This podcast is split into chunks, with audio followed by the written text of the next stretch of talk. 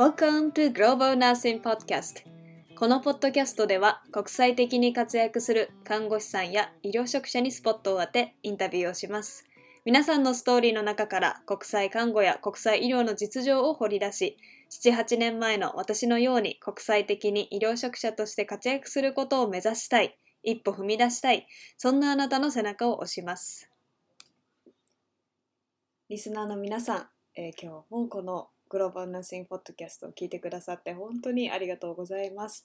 あの先日もメッセージをこういただいて、えエピソードを聞いてすごくそこにこう自分がこう動かされた言葉があのあったみたいですごくこう今まさに必要な言葉でしたっていうふうに言ってくださってあもう本当にポッドキャストを配信して配信し続けてよかったなと思えた瞬間でした。ありがとうございます。そしていつも本当に聞いてくださってる皆さん本当にありがとうございます。えっ、と2021年始まりました。こうまた私は、えー、とその日31日はですねちょっとあの仕事して終わってお家実はハワイの私の近所のところはこう個人のこの民家っていうのが花火を上げるんですよ。すっごい音がするんです。もう12月初旬ぐらいから上がってたんですけど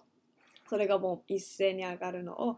まあ、一緒にパートナーのタカちゃんと一緒にこう眺めてましたなんかこうちょっとすごちょっとというかすごいなんかこう楽しい気持ちになるのと、まあ、花火をこう見ながらこうなんかいろんな思いがこう空に打ち上げられていくような気がしましたね。はい、また2021年こう心新たにしてあのビライトとしての活動も継続していって、えーもっとこう国際社会で働きたい国際的に活躍したいという医療職者の方をサポートし続けることができたらなと思っておりますのでどうぞ今年もよろしくお願いいたします。えー、と実は皆さん私も知らなかったんですけれども Japan Podcast Awards っていうのがあるんですよね。であのもしこのポッドキャストを気に入ってくださっている方がいればあのぜひあの投あなんていうんですか投票をしてくださったら本当に嬉しいですあの必要な人のところにいつも届けばなと思ってるのでちょっとこういうのにも挑戦したいと思いますえっ、とジャパンポッドキャストアワードってこう打っていただくとあの投票があのできるようになっておりますので、えーちょっと1票投票してくださると本当に嬉しいです。えーそしたら今年最初のエピソードは日本で日本の看護師さんでアメリカハワイハワイ州でですね看護学校に行き直した、え看護師さんのエピソードになっておりますいろいろ気になる看護学校の、まあ、実習の様子だとかこうどうやって看護学校に入ってアメリカでですね入っていくのだとかそういうところも、えー話伺っていますので最後までお楽しみください。はい。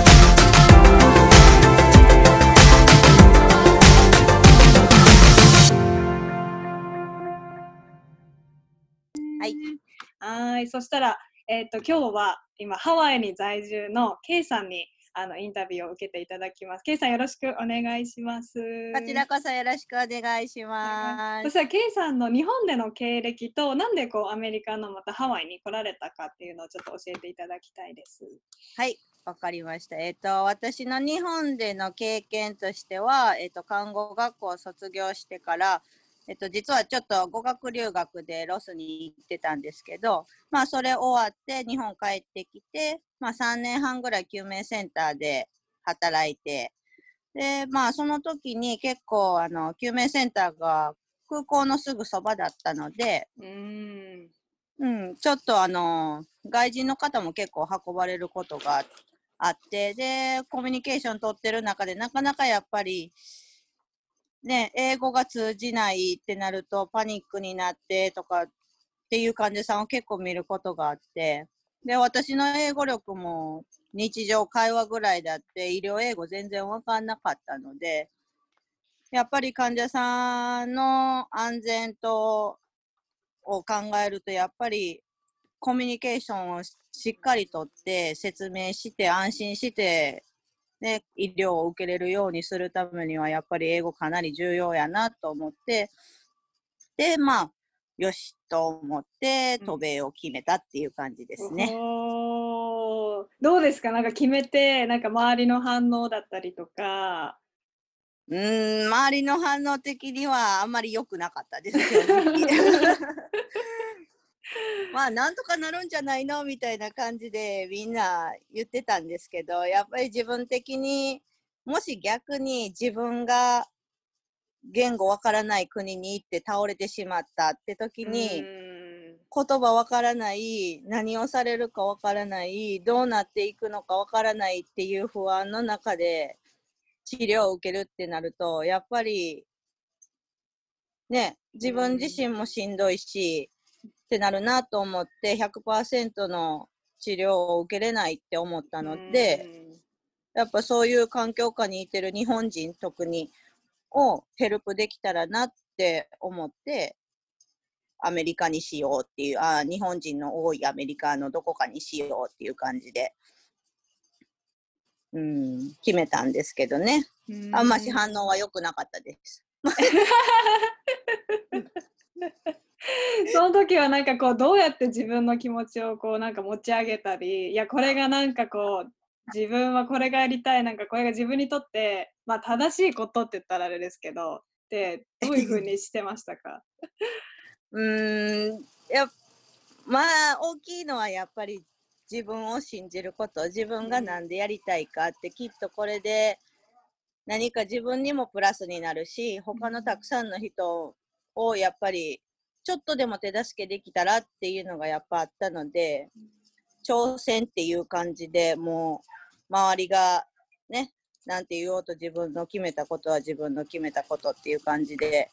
モチベーションを保つようにしてました。そうですね。本当に自分をまずまあ信じてあげることですからね。ねなんでオーストラリアとかやっぱカナダとかも選択肢としてなんかありました？こうなんでアメリカだったっていう、えー、そうですね。大きな理由としては、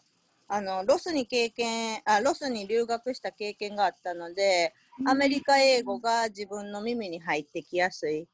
やっぱり自分のストレスも考えながら決めないとと思って、で、まあ、アメリカ英語の方が自分、変な話、自分のためになるというか、うん。と思って、で、決めたのが、えっと、渡米しようと思ったのが2015年。2015年、うん、に決定してだったので、はい、あの私自身の年齢も考えて 新たなことに挑戦するっていうなかなかの壁をどう乗り越えるかって考えた時にまあイージーな方っていう意味じゃないんですけどちょっとでも何か突っ込みやすい自分がやりやすいところの方がいいかなと思ってアメリカ圏内にしようっていうのと、やっぱハワイが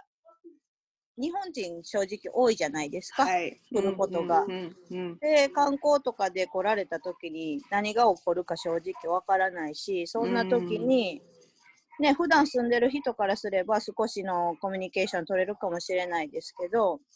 それが取れない人がいる場合、じゃあどうするかって考えて、まあ、あのわざとっていうか、なんていうんですかね、あえて、はい、ハワイを選んだっていうところはあるんですけど。うんうん、すごいわかります。私も、まあ、あんまり私は、こう、アメリカのどこにしようっていうチョイスはなくて、まあ、ハワイっていうのが、まあ、なんかこう、オンリーチョイスってやったわけなんですけど、でもなんか、あの、自分の中で、やっぱりその時ハワイ日本人が多いから、日本人である私も、なんか、こっからなら、なんとかやっていけるんじゃないか。それです、それです。って思いました。ここいきなりなんかカリフォルニアとかなんかニューヨークとかなんかそれだったらなんかもういやとてもじゃないですけどって感じだったと思うんですけど、うん、なんかここだったら日本語も活かしながら自分のね、こう看護師っていう道を切り開けるんじゃないかなってこうちょっとこうハードルが少しだけでもねそう。なるところ私も。同じくです。そこです。そんな感じでございました。はい、そんな感じでございます。そして最初に来た時はもういきなり大学に入った感じですか？そうです。HPU でしたっけ？そうです。パシフィックユニバーシティ。はい、そうどうしてそこに決めたとかなんかなんかピオラニコミュニティカレッジか UH か HPU って感じですよね。選択か、えっと、シャマなんかな？あ、シャマなんか、そうそうそう一応大きくチョイスがあったのが 4, 4校だったんですけど、今美咲さんがおっしゃおっしゃってた。そう。うんうんでその中で、えっと、一つの最初の理由が私そのロスに留学した時にコミュニティカレッジ卒業してるので次に学生ビザで入るとなった時に、えっと、コミュニティカレッジ以上それよりも上の学位を求めてじゃないと学生ビザが下りないって言われて。はい。で、えっと、ってなると4年生の大学への編入っていう形がうん。学生ビザを下ろしてもらうのにそれが必要になってはい。となると3校に絞られて。うん。HPU と UH とシャムナンでその中で、えっと、しょ自分自身の性格を考えてたくさんの生徒の中で勉強するっていうのが苦手だと思ったんです。うんそれがロスでの経験もあったんですけれども、やっぱ他の英語圏での学生と一緒に勉強する中で、やっぱりわからないところがすごく出てくるってなった時に、プロフェッサーが、あの、教授と直接1対1で話して質問したいっていうのがすごくあって、で、やっぱりマンモス校になるとなかなか100人の生徒と1人の先生ってなるとやっぱ一人一人への配慮っていうのがちょっと欠けるんじゃないかなっていうところがあってでってなると少人数的な学校の方がいいかなと思ってでその時に多分比べて3校を比べて HPU が一番その中では自分に合ってるんじゃないかなっていうところがあってでなるほど HPU に決めたんですあそういう決め方だったんですね。そうなんです。えー、でもなんかこうすごいあれいいですね。こう K さんは自分のことをなんかすごい考えて自分がいかにやっぱストレスを減らしてそうそうね、自分にとって何がベストなのかっていうのを自分のことを知った上でこう決めてるっていうのがなんか素晴らしいですね。いや見方を変えると甘いんじゃないかっていうところもあるんですけどでも自分がやっぱね自分を大切にできないと人を大切にできないってすごく言われたことがあって、うん。まあそれを考えるとね自分の目標を達成するためにはどうしたらいいかっていうのをまあちょっと考えて。うんうんうん。大事ですね、でもすごくね。で書類とかをいろいろ準備してこうまず入学する前にはねこうなんて受からなきゃいけないというか入学を許可されないといけないわけじゃなそいうですすね。そこのなんかプロセスとかどういうところが大変だったとか。えっとね、正直、えっと、こっちの大学、ほとんどはエッセイと、うんえっと、エッセイと他の成績等々しか見ない。はい。で、アピールの仕方っていうところは、本当エッセイにしかないうんであったので、えっと、日本でエッセイを書いて、で、私の場合、えっと、なんです個人の英会話スクールみたいなのを探して、はいはいはい、であの、エッセイをチェックしてもらう。その1回、一回ごとのお支払いっていう感じの英会話教室を探して、で、先生に、えっと、チェックしてもらうっていう感じで。で、で、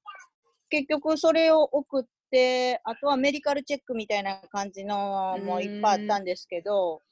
学校のそのカウンセリング的な感じをしてる方と、とりあえずメールでやり取りをして、うん。何が足らないかとかっていうのをやって、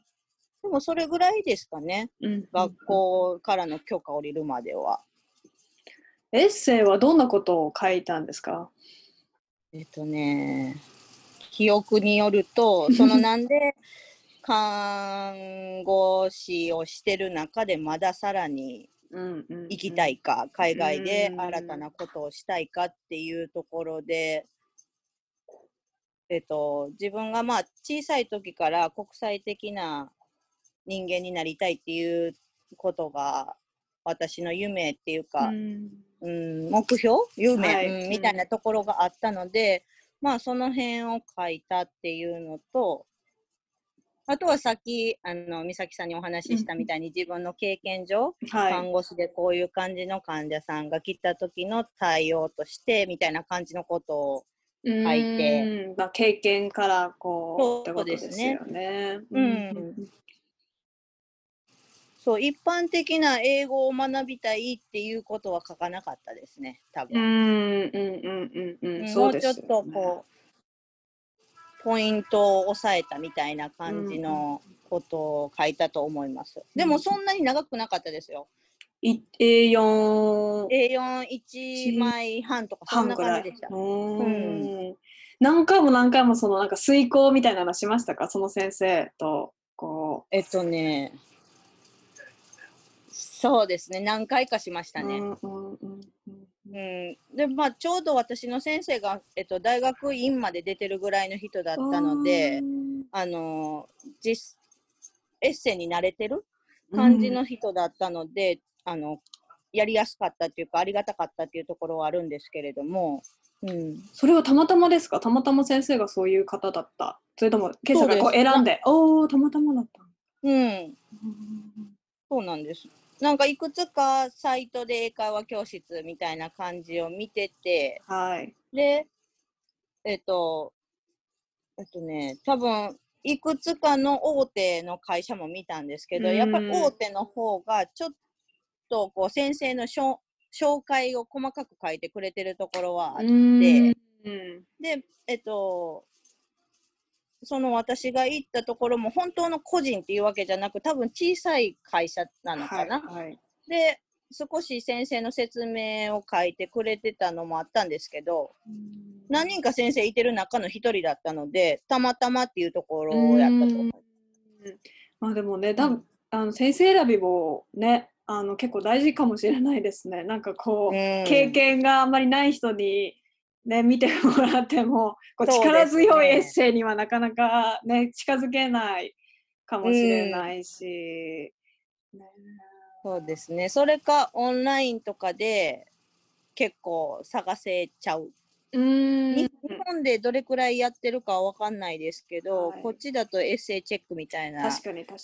人はたくさんいるので、あの全然プレジャリズムでもないし、うん自分書いたのを例えばうんグラマーチェックをしてほしいであったりとかでやると、あのチェックはかけれると思うので、そうですよね。なんかあの、うん看護師とかに特化したこのレジュメのなんかこうコーチングみたいなのもあったりしますよね。こっちね。うん結構ありますよねね。そうそうそう。下もなんかちょっと取ろうかなと思ったぐらい。わかります。私もね、学校でそういう授業を取って、で、先生に、あの、やっぱりどこを見るか、レジュメを送ったときに、あの、病院側がどこを見るかっていうのをやっぱり特に教えるようにはしてましたね、そういうクラスでも。うん。そうですよね。あれはやっぱりなんかやっぱエッセイにしても何にしても誰かこうに見てもらって確認してもらうのが一番いいですよね。そうですねうん。私はそうしてます。うん 私もそうしてます。そしたら入学してしてみて、まあ、日本とアメリカでどっちも行かれたと思うんですけど、看護学校。はいこうどこが一番大きく違ったとか、ありますか？そうですねや、えっとね、大きく違うのは、ぜ全体的に学校の違いとしては、はい。成績をキープしないといけない、うーん。うん、っていうのが大きいのと、看護学校的に、私、日本で専門学校を卒業してるんですけど、その時の経験と比べると、大きく違う。実習の違いは、ケアがほとんどないです。なかったです。す。例えば日本で言うと、看護学生ができるのって、はい。特浴、はい主浴、みたいなはい。大変換とか、そう、ケアが多いじゃないですか。確かに。はい。で、あとは記録うんっていう感じだったんですね、私の場合も。で、こっちでは、えっと、看護師、生還の看護師の役割として、ほとんどが薬関係と看護計画うん。と、えっと、一般的なバイタルサインのアセスメント、はい。フィジカルアセスメントがほとんどなので、もうそのあたりに学生もフォーカスさせられて、だから学生であっても、えっと、IB 挿入も看護師か先生付きだとできるし、はい。で、薬の交換も看護師と一緒だとできるうし、ん。でまあ、計画、看護計画とかは、まあ、記録先生に出す分だけで、はい。だったんですけれども、もう他のやっぱりケアとかは、うん。えっと、アシスタントはがい。にやっぱり回してる感じで、うん。うーん、じあ、そのあたりは全然違うなーって、日本と比べてっていうのはあって、あとは、えっと、みんな結構看護学生、こっちの子が悩むのが、ファーマコロジー、薬理に関してがすごく、やっぱ、あの、覚えさせられる。うんうん、だから日本以上に看護師が薬を与えるんだから看護師がのあの知識を持っていないと実際与えてしまうのはあなただからあなたの責任になりますよっていう感じで教えられましたね。ねえ、私も一回そのクリニックとかでボランティアしてた時にはい、こうドクターのその時いたドクターの方にやっぱ RN の仕事としてなんか僕が君に求めるのはこのやっぱり薬その患者さんとかのこう疾患とか合併症、コンプリケーションとか見て、でこの薬が出されてるけど本当にその薬を出していいのかってところも最終的にちょっと見てほしいって言われてすごくショックを受けたというか そこかります。そこはいみたいな。ねえ。あそこは大きな学生での違い、まあ現場で言うと時々ね、看護師日本でもそういうことありますけど、うん。学生の間でそこまで言われたかってなるとうん、私の場合なかったのうで、ん。本当に一般的な薬理っていう感じで、そこまでディテールなことを学んだ記憶があんましなかったんです。なので、看護学校で習い出しては、みたいな。こんなこと習ったっけみたいな。現場行っててよかったみたいな感じはそうですよね。だからなんで N クレであんなにファーマコロジーがやっぱり分野として上がってくるか、まあ理由がわかりますよね。そう、本当そうです。うん。だあとはもう、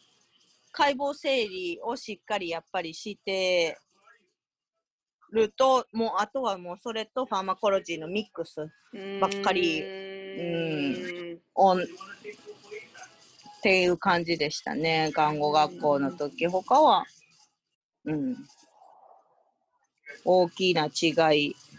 大きな違いというと、そのあたりですかね。うんでもほん、あとはもう成績、とりあえずさっきも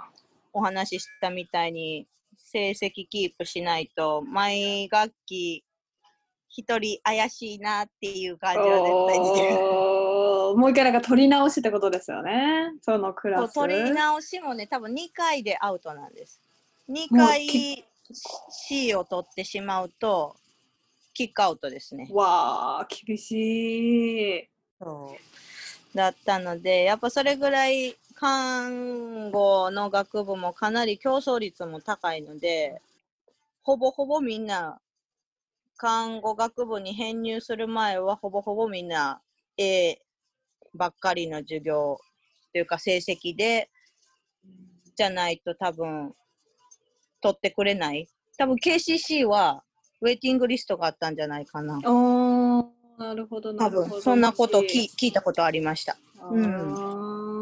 だから KCC からだと同じ系列の UH が一番無難なんだけど、ウェイティングリストに引っかからなかったからあの HPU にしたっていう子たちもき聞きました。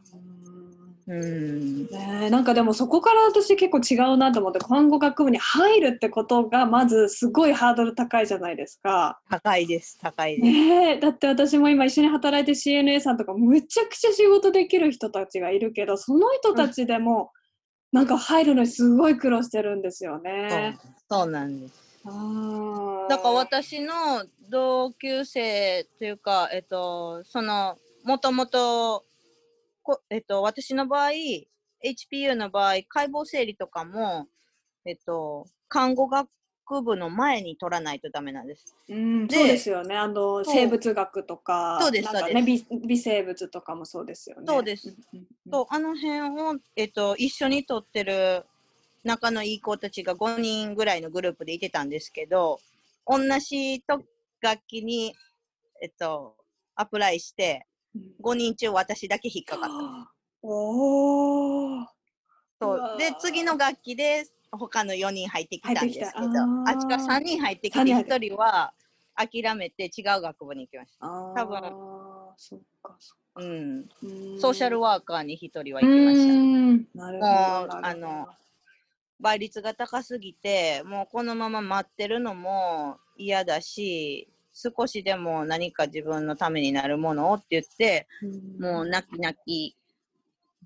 ギブアップしていきましたね。うー。んうん。うわーでもしかもそれ全部英語だしね。当たり前ですけど。そう。そう。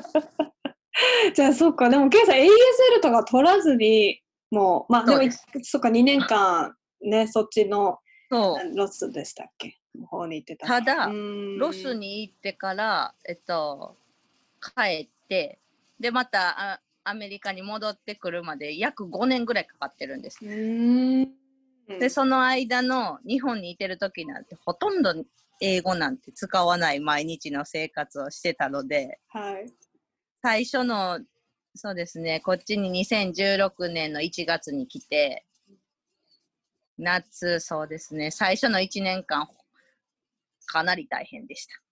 戻ってくるまでが。そうですよね。言語ってもう使わなかったらもうすぐですもんね。本当にそうです。え実習はどんな感じで回っていくんです、い、ろんな科を回っていくのかとか。なんか項目がありましたよね。日本と似てる感じでしたえっ、と、さファンダメンタルと、うん。えーピデアチリッうんク、小児で、えっ、と、マタニティというか母性うん。と精神と、あと日本で言うと多分成人がうん。3つ。三つ、かな。で、最後は私の場合プリセプターシップ取れたので、うん。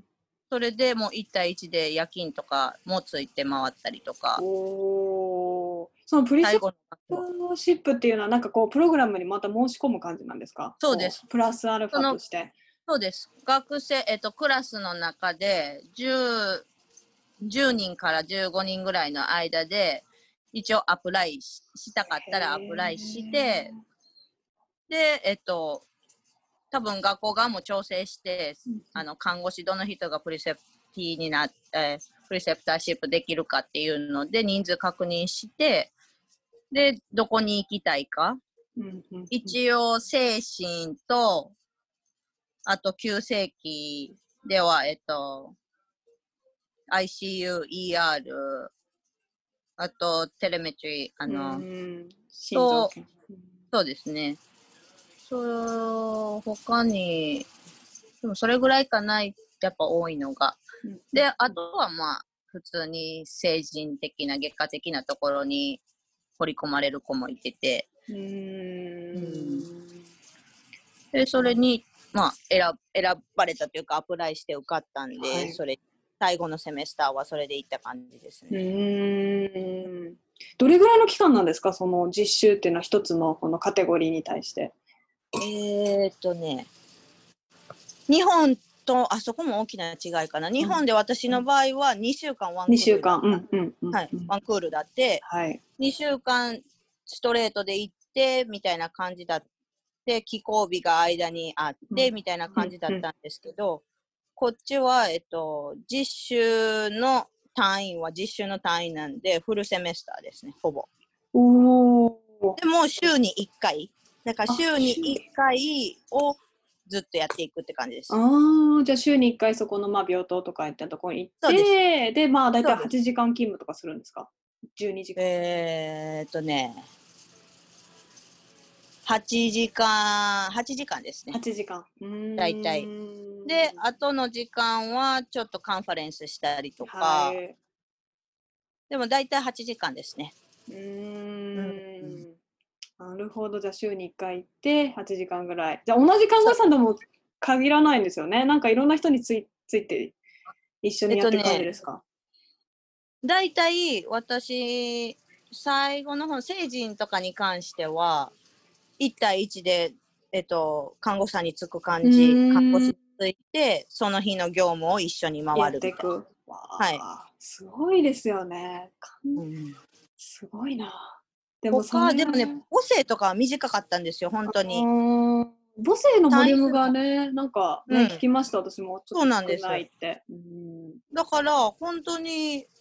何回かぐらいしか行ってないって、半分ぐらいでしか行ってないと思います。で、精神が意外に大きかったんかな。おだから私の場合、セメスター3、3学期目で、えっと、HPU はレベル5だったんです、私たちの場合。今4になりましたーけど、うん。で、3が精神、母性、小児、3つの実習が一緒の学期にあったので、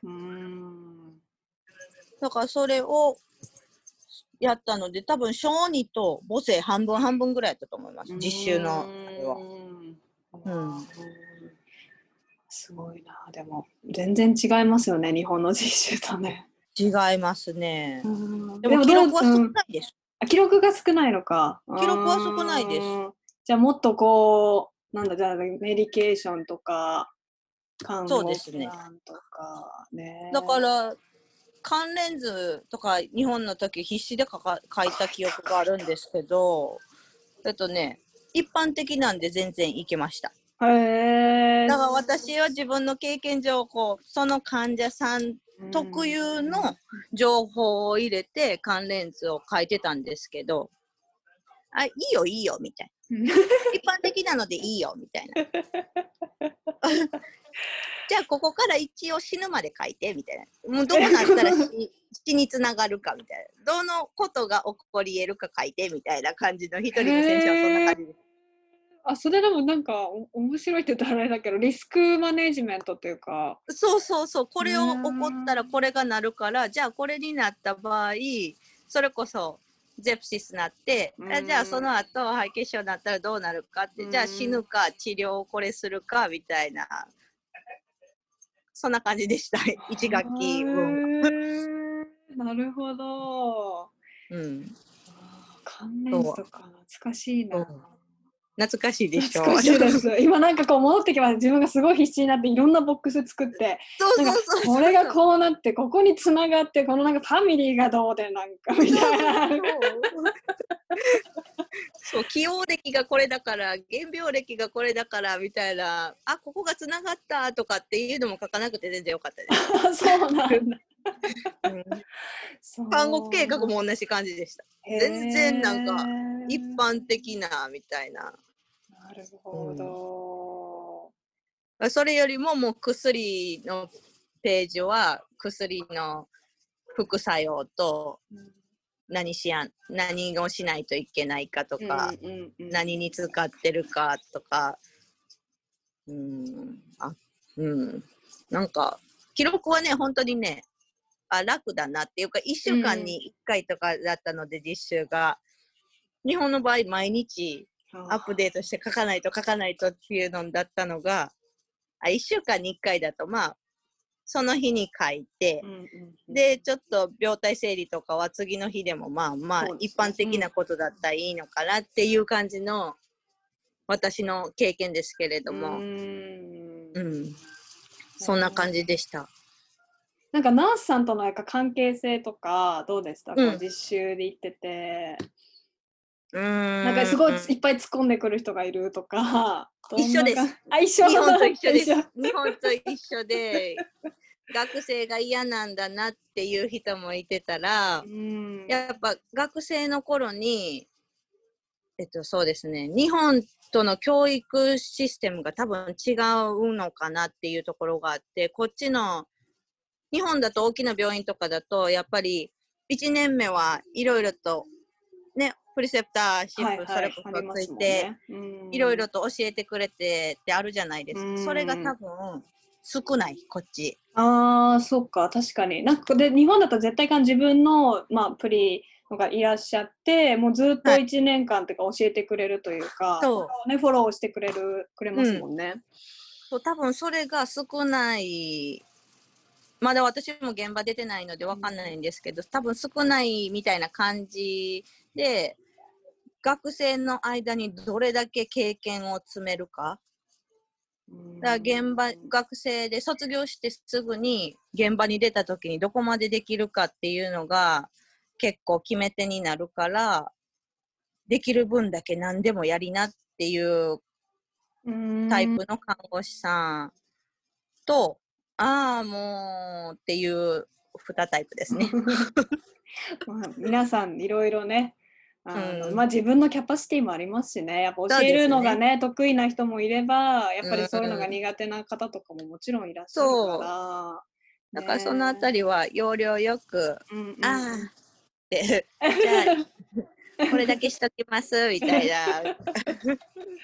まあね、どこでも一緒ですね。まあどこでも一緒ですよね、それはね。でも確かにプリセプター、私も働き始めて、はい。プリセプターシップとかもちろんないですよね。うん1年目だろうが何だろうが。で、多分私の思うに、私そのプログラムに入ったことないけど、そのファーストイヤーのニューグラッドプログラムがね、病院とかはい。あるところあるじゃない。多分そういうのところはもっと多分サポートを受けれる感じなんですかね、きっとね。ぽいです。うんぽいで。すすよね。そうそう。うん私もまだその話聞いたことないかわかんないですけど。えっとね、友達がニューグラ、えっと、にや、一人はやっと入って、で、うん。去年、去年に卒業した子がやっと生還で働き始めるっていう子もいてたら、違う州では、ワシントンだったかな？どっか行った子は同じ時に卒業してー、うん。5月に卒業して、えっと、先週ぐらいにもう、やっと一人一人前になったみたいなこと書いてました。ほほーうん、だからトレーニングも病院によるのか病院な。によりますよね。うんそう私のと新しい職場は一応 preceptorship っていうのが description に上がってて、うんそそれで面接にき農家の人に聞きましたどういうプリセプターシップを持ってるのかって言ったら、はいはなんかまあたまたま私面接の時はそのなんか DON の人が忙しくて、はいはい。バイスプレジデントの人が面接してくれたんですけど、まあ、多分彼も多分あんまりそのナンシングがどこまでね詳しくは多分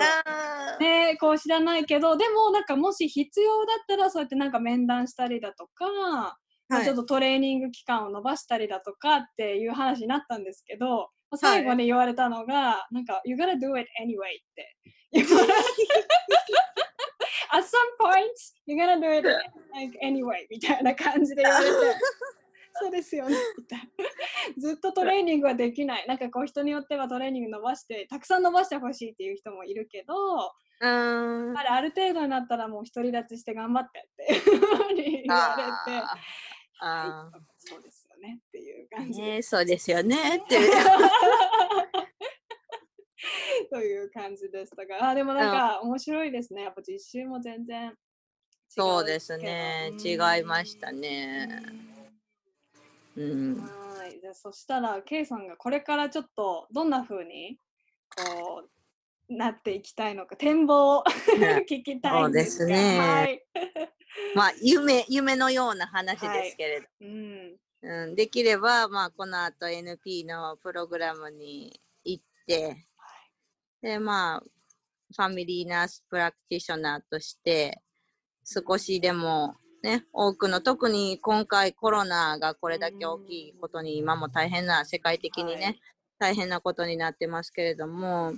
やっぱコロナのことを考えたりとか、他のことを考えても、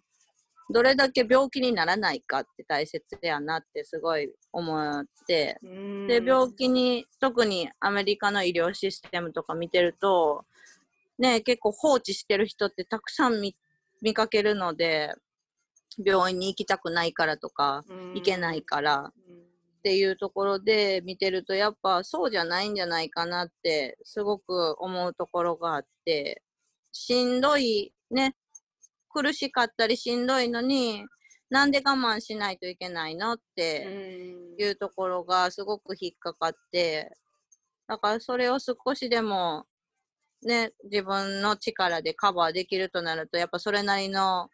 知識とはい。ライセンスにしても必要になってくるしって考えて、だから、まあ、ファミリーナースプラクティショナーになって、それなりの知識と経験とを持ったときに、ね、ドクターのもとでっていうのはあれですけれども、はい。その中でもうちょっと急性期とかもやりたいところはあるんですけど、まあ、もうちょっとコミュニティにうん近くでもっと健康増進的な感じで病気にならないように、うんならなかったら病院に行かなくていいじゃんっていうふうに持っていけたらねそういう知識をみんなにシェアできるようになれたらいいかなっていうところはありますね。うん予防医学ですね。そうですね。うん夢ですけど。いやでも素晴らしいですよ。でも K さんなら。なんかうん。でもナースプラクティショナーでもいいですよね。やっぱりこう勉強むちゃくちゃもちろんしなくちゃいけないし、うん。でやっぱりこうねたこうまあめいろんなことができるからこそいろいろ責任も大きくなるけどやっぱすごく自立性を持ったプロフェッショうナルん。でしかも看護の畑からもっと出ていけるところがすっごく魅力的ですよねナースプラクティショナーそう。で、看護師だからこそ、ドクターとまた違う目線で患者さんと接してる、あの、私の憧れのナースプラクティショナーさんを見てて、やっぱ看護師上がりだからこれだよねっていう何か私の中であって、うんやっぱそれって私もしたいなってうんいうところがあって、やっぱりドクターは忙しいから、看護師なっていうみんなのこう、ね、声とかもあるじゃないですか、ありますありますありますよ。あんあんたやから喋れるんよっていうところの声を聞いて、その中でこういろいろと患者さんのことをアセスメントしながらっていうのをすごいしたくって、そうですよね。そうあ違う看護師だからこそできるね、ケアっていうのをもうちょっとね、深めて深めてやっていきたいなっていういやーところですね素晴らしいです。応援してます。ありがとうござい夢ですよ、夢。いやいやいや、もう目標、もうね、目標ですから。でね、いや、いいですね。いつまでもなんかこう目標があって、ね、ステップアップしていけるのは本当にかっこいいですし。うん。いや、多分それが私のモチベーションなんだと思います。何かこう次に何かを、ああ、これやりたいなっていうことがないと、多分私の性格上、モチベーション保てないんです。うん。うんうんうんうん。ねえ。うん。そしてあともうちょっと聞きたいことがいろいろあるんですから、まあ、はい。時間もあれなので、あの、結構私がいろんな人に聞かれるのに、まあ、国際看護師に必要な能力は何だと思いますかとかどういうことをしておくべきだと思いますかっていうところを聞かれたりするんですよね。なので、はい K さんがそこら辺を、まあ、ちょっとすごいざっくりとしたアイディアになっちゃうんですけど、まあ、どうもしそういう質問されたらどういうふうにお答えするかなと思って。こう今からこう例えば高校生とか大学生看護学生さんとかでこれから国際看護師とか、こう国際的に看護師として活躍したいっていう方にどういうふうに K さんならお声かけするか私、そうですね。私が思うには、コミュニケーション力ですね。がすごく大事になってくる。で、多分国際的にってなると、その上にコミュニケーション力を高めるためには、多分英語力であったり、言語力、うん。国によって言葉は違ってくるので、言語力であったりっていうところが関わってくると思うんですけど、やっぱ医療をしていく上ではチチームでなってくるので、どこの国でいてても一緒だと思うんですけれども、やっぱコミュニケーション力がないと、あの、100%の治療をなかなかできないんじゃないかなって。うん。だから、そうですね。国際的になっていくためには、やっぱ言語力とコミュニケーション力かな。うん大きくうん思うのは。そうですね。ケイさんはそのコミュニケーション力をこう高める、なんかどういう努力をしてるとか、こう気をつけてることとかあったりとかしますか？うんそうですね。やっぱ聞く。人の話を聞く。で、あとはよく観察する。ああ、確か多分私が好きなんですけど、観察することに。が。私も好き。普段からこう、あ、この人こんなところなんかおかしいでとか、多分観察することがすごく好きなんですけれども、多分それって今になって時々自分で気づくんですけど、それがないと見えないところまで見つけるってなかなか大変なうん。ね、医療の中で何もそれこそ患者さんが訴えないところをどうやって見つけるかってなった時にどれだけ自分の観察力があるかって大切になってくるんだろうなっていうところがあって、まあ、観察するためにも知識は必要になってきますけれどもあとは人を好きであることですね。うん。うん。コミュニケーションしていく中でどんな人でやっても、うん、心から接していいくように自分では心がけるようにはしてますね。うんうん。確かに私も今は認知症の方とよく関わってる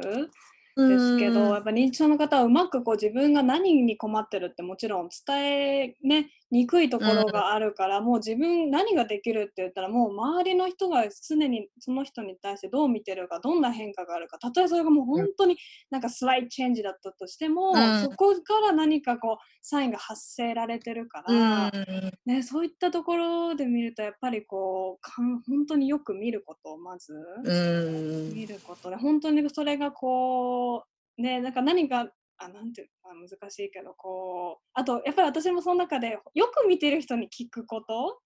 うんかなって結構あってやっぱ CNA さんがよく一番見てるから彼女たちに、そう。いつもあれってなんか言ってくれるとかこっちからこうなんか最近この患者さんどんな感じとかなんか気づいてることないとかなんかスライドチェンジはないっていう風にこうこっちからリーチアウトするとあなんか実は昨日こんなだったとかそれはちょっとアンユージルだったってこうやって出てくるんですよね。うんそうだからなんかそうやってこう本当に興味を持ってこう関心を持って、こううん接して仕事に当たるっていうのはすごい大事なことですよね。うん。って思いますね。私も同じく本当に、うん、なんかみ、うん、コミュニケーションが大きく大きくするとコミュニケーションですですね。ね。ありがとうございます。いえいえそしたら、ラストクエスチョンですけど、クエスチョンというか、こうこのポッドキャストを聞いてくれてる方も、実際に働いてる方もいらっしゃるし、これから働きたい方とか、興味がある方がいると思うんですけど、まあ、こううん励ましの言葉をちょっと K さんからいただけると嬉しいです。はい。はい。声を大にして言いたいのが、お Never give up ですね。めっちゃ日本語英語ですけど。Never give up とですね。あとは、ポジティブに言って、ね。自分のことを信じて、うんうん。あとは、働いてる方には本当に感謝してます。そうですね。はい。本当に頑張らずにぼちぼちでいいと思うので、うん。これからいろいろと目指していかれる方、私もまだまだ前に進んでいくつもりではおりますが、ね、ぼちぼちで頑張らなくても100%でいってしまって潰れてしまうならば50%でもいいからぼちぼち少しでも前に進めたらいいんじゃないかなっていうところがあるので諦めずにぼちぼち行きましょう。ぼちぼち行きましょう。う本当に、もうね、そうじゃないと壁が多すぎて。潰れちゃうから。そう、潰れたらね、本当に何のあれもないので、健康第一に、ぼちぼちでいいと思います。ねぼちぼちでいきましょうぼちぼちやりましょう。はい。えーありがとうございました、いえいえ。こちらこそ長々とありがとうあありござがとうごいました。ざいます。もしケイさんとなんかもうちょっとお話聞きたいとか、つながりたいとか言ったら、まあ、どう、なんかありますか、ケイさん。どう何もないですね。何もない。えっと、いつでも、いつでも私でよければ、私でよければ本当ウェルカムなので、美咲さんを、美咲さんじゃない、すいません。大丈夫です。美咲さんを通して、そうですね。お伝えして連絡もしていただいてもはい全然いいですしはい、ありがとうございます。ありがとうございます。これからもぼちぼちやっていきましょう。ぼちぼち行きましょう。はい、ぼちぼち行きましょう、ありがとうございました。はい、ありがとうございました。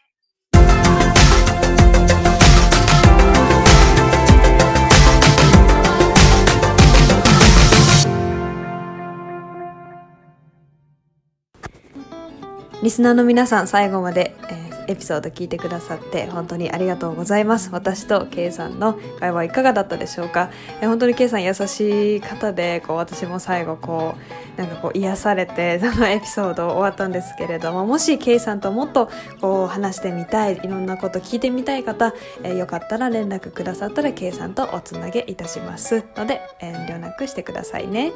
えー私たちビラビライト Medical Professionals は、えーいろいろな活動をしています、えーインスタグラムでもたくさんの情報を発信していますしビライト EEE ですね。えっ、とあと Facebook の無料コミュニティビライトコミュニティというのもあります。そこでも医療英語講座プチ医療英語講座をやったりだとか、えーいろんな情報を提供したり、えー、とイベントの開催などをしていますのでぜひそちらにもご参加ください。そしてアメリカ看護師ピアサポートコミュニティも今、えー初